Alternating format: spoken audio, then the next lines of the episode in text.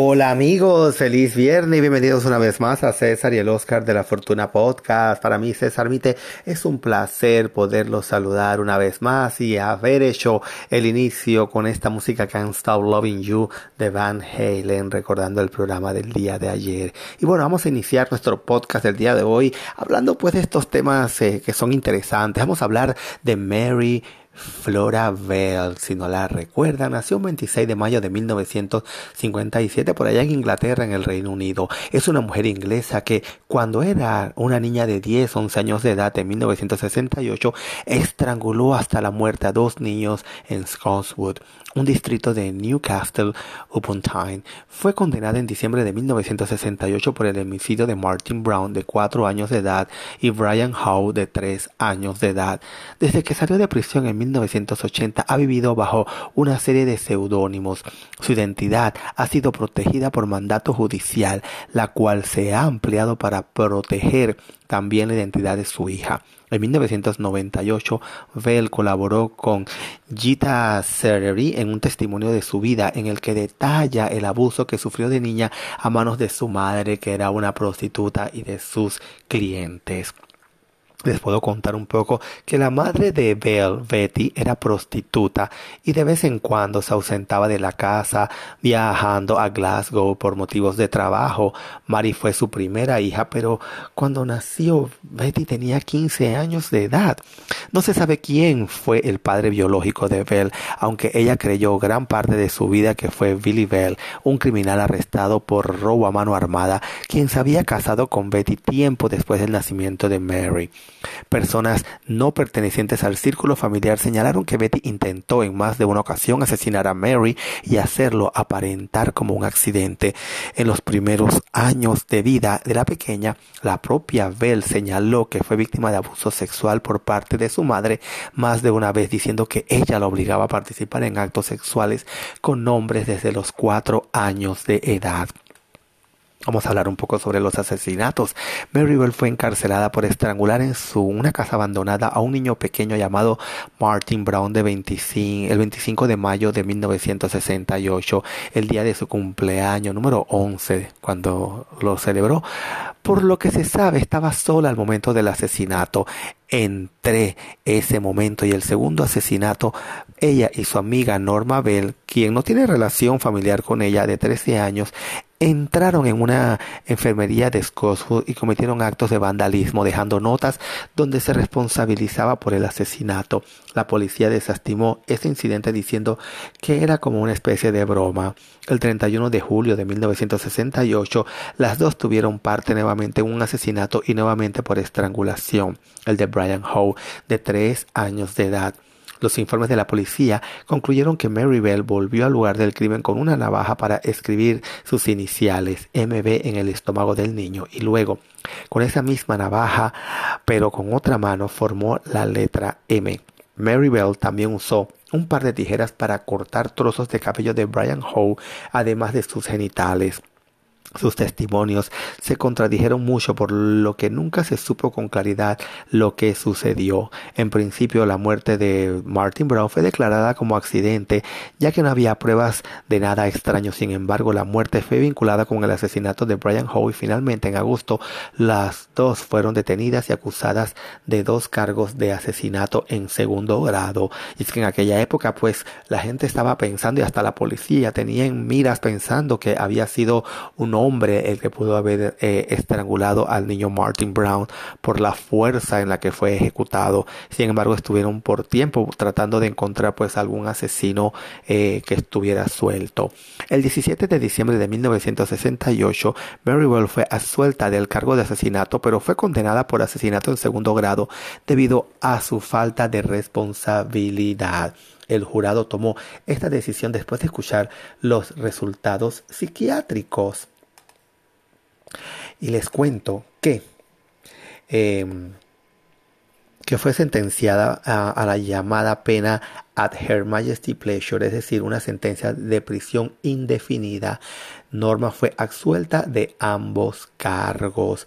Se dice pues de que en aquella época eh, decían que tenía los clásicos síntomas de una psicopatía, la querida Mary. Desde el momento en el que fue presa, Mary fue centro de atención de la prensa británica y de la revista alemana Stern. La madre vendió en varias oportunidades historias acerca de ella y concedió muchas entrevistas a la prensa sobre Mary, escribiendo historias y diciendo que era de ella. Mary volvió a los titulares de la prensa de nuevo cuando en septiembre de 1979 escapó brevemente eh, de la custodia de la prisión. Bell fue liberada en 1980. Se le otorgó un nuevo nombre y se le garantizó el anonimato para poder empezar una nueva vida junto con su hija, quien nacería en 1984. Esta hija no supo del pasado de su madre hasta que los periodistas encontraron la localidad donde vivían debido a un reporte y tuvieron que salir de allí con sábanas sobre sus cabezas. Originalmente la identidad de esta hija fue protegida hasta que cumplió los 18 años. Sin embargo, el 21 de mayo del 2003, Bell ganó una batalla legal en la Corte Suprema para mantener su anonimato y el de su hija por el resto de sus vidas. En el 2009, Mary Bell se convirtió en abuela. Así que amigos, imagínense un poco de esta historia. Pero ahora nos vamos a una breve pausa comercial de nuestro auspiciante Anchor y vamos a volver con más de esos beneficios que a usted le gusta para su salud aquí en César y el Oscar de la Fortuna Podcast.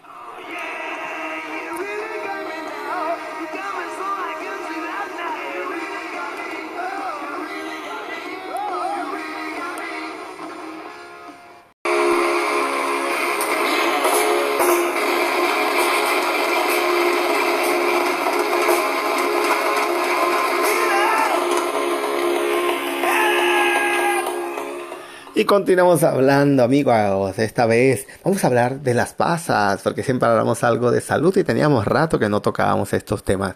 Las pasas, también llamadas uvas pasas, son uvas secas que poseen un sabor dulce debido a su contenido de fructosa y glucosa pudiendo ser ingeridas crudas o en diversas preparaciones culinarias.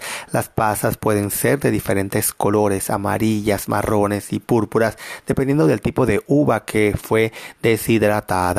Su consumo aporta diversos beneficios para la salud cuando se consumen con moderación, ya que las pasas son ricas en fibras y en ácido tartárico, sustancias que contribuyen con la salud del colon, además de proporcionar energía, ser rica en antioxidantes, vitaminas y minerales. Les cuento que previenen el, estreñimiento.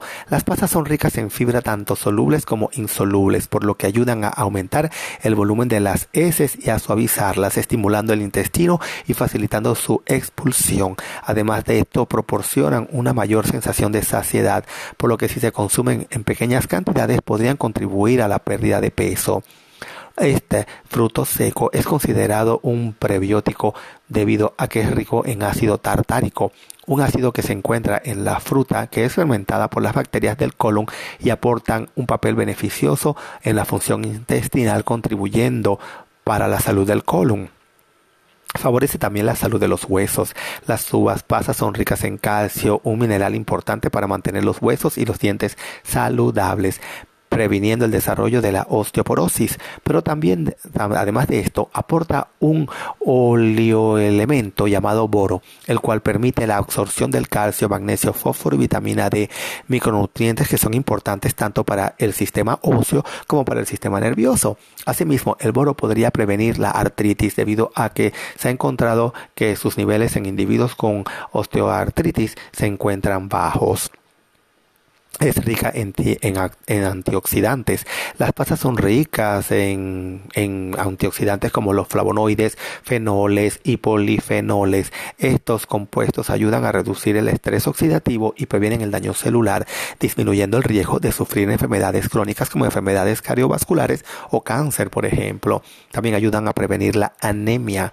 Las pasas son una buena fuente de hierro, por lo que favorece el transporte de oxígeno a las células del organismo y favorece la producción de glóbulos rojos, previniendo el surgimiento de anemia por deficiencia de hierro y cuidan también la salud del corazón. El contenido de fibra de las uvas pasas poseen ayuda eh, a disminuir la absorción de colesterol malo a nivel intestinal, lo que a su vez mantiene el colesterol y lo triglicéridos en la sangre controlados, evitando el depósito de grasas en los vasos sanguíneos. Asimismo, por ser un rico en antioxidante y prevenir el daño celular, disminuye el riesgo de sufrir enfermedades cardiovasculares.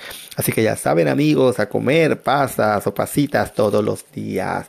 Les recordamos amigos que llegamos a ustedes por una fina cortesía de los amigos de Better Business Lenders que tienen las opciones de financiamiento a la hora de comprar o remodelar una propiedad con solo llamar al 888-348-1778. Les repito, 888-348-1778. La invitación para que mañana sábado nos acompañen en una edición más aquí en César y el Oscar de la Fortuna Podcast. Me despido y será pues hasta mañana. Que Dios me los bendiga amigos.